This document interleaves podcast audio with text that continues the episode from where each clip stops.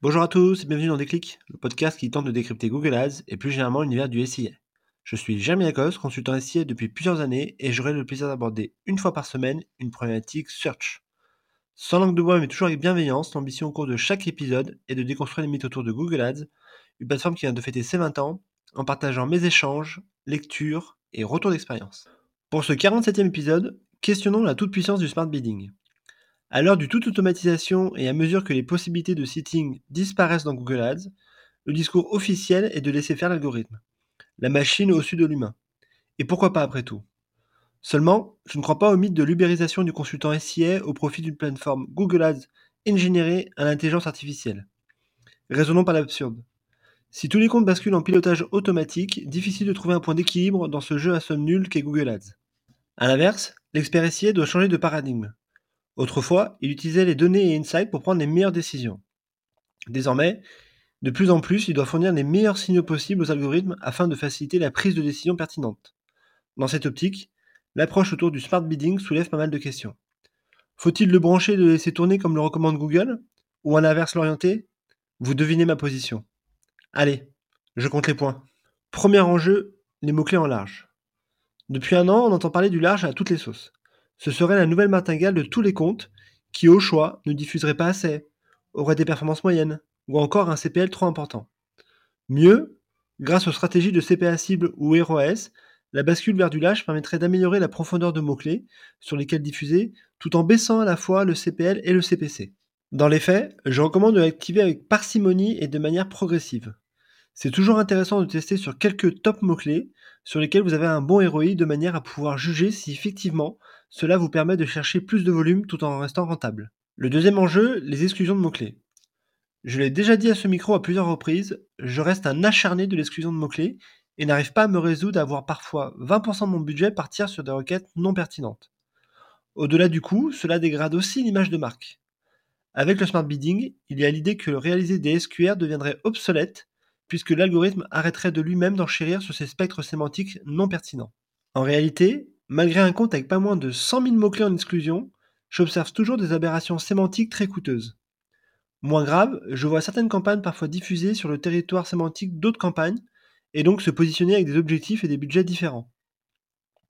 Pas facile encore pour un algorithme de différencier les univers du crédit IMO, de l'assurance de prêt ou encore le rachat de crédit. Le troisième enjeu concerne le CPC Max. Lorsque vous pilotez vos campagnes au CPA cible ou au ROS, pas possible d'intégrer une limite côté CPC, à moins de passer par la bibliothèque partagée. Preuve finalement que Google ne recommande donc pas du tout la mise en place de cette limite. D'un point de vue mathématique, c'est assez logique d'ailleurs. Lorsque l'on recherche à maximiser une valeur, l'intégration d'une variable limitative constitue donc un frein dans l'équation, une contrainte. Dans les faits, les différents tests réalisés ces dernières années m'ont toujours donné des résultats plus satisfaisants en intégrant une limitation du CPC max au risque sinon de voir mes CPC se dégrader fortement. La semaine dernière encore, je me suis aperçu que je payais 9 euros le clic sur ma marque dans le cadre d'un test avec la stratégie maximiser les conversions. Une hérésie évidemment.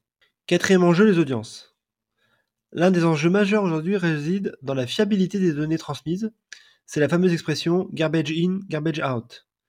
Avec d'ailleurs de plus en plus de limites comme en témoigne l'obligation de collecter le consentement utilisateur, la disparition des audiences lookalike dans deux mois, la fin du ciblage par contenu, etc. etc.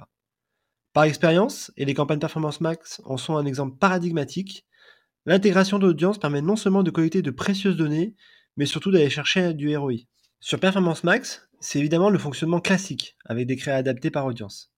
En SIA, cela permet par exemple d'éviter de payer une nouvelle fois pour des clients actifs ou d'aller chercher du rebond. Je note d'ailleurs que Google pousse de plus en plus cette nouvelle option de ne diffuser que sur des nouveaux prospects et c'est ma foi plutôt une excellente chose. Et enfin, le cinquième enjeu, les boosts. L'une des difficultés majeures lorsqu'on fait de la lead gen, c'est à la fois la collecte de la valeur du lead, comment ainsi valoriser un formulaire, une prise de rendez-vous, un web callback par exemple. Et ensuite, la deuxième difficulté est la modélisation de cette valeur sur des leads qui peuvent parfois mettre des mois à convertir. Le risque étant ainsi que si on alimente mal l'algorithme avec des valeurs tronquées, il risque alors d'optimiser sur des données fausses. Dans ce cas-là, la bonne approche est d'utiliser les règles de valeur disponibles côté conversion, où vous allez pouvoir intégrer des règles de surpondération en fonction du contexte de conversion. Un lead desktop égale 3, un lead Île-de-France égale 2, un lead client égale 0,5. Naturellement, pour identifier ces écarts, il est nécessaire de travailler en amont sur les taux de conversion et les volumes de marge générés sur ces différents segments pour être sûr d'appliquer le bon modèle. Voilà, ce 47e épisode touche déjà à sa fin et j'espère que vous avez eu le déclic. Comme toujours, je suis preneur de vos retours, propositions de sujets en commentaire ou par message privé sur LinkedIn. D'ici là, prenez soin de vous et si vous me cherchez, vous savez où me trouver Sur Google bien sûr. Allez, à la prochaine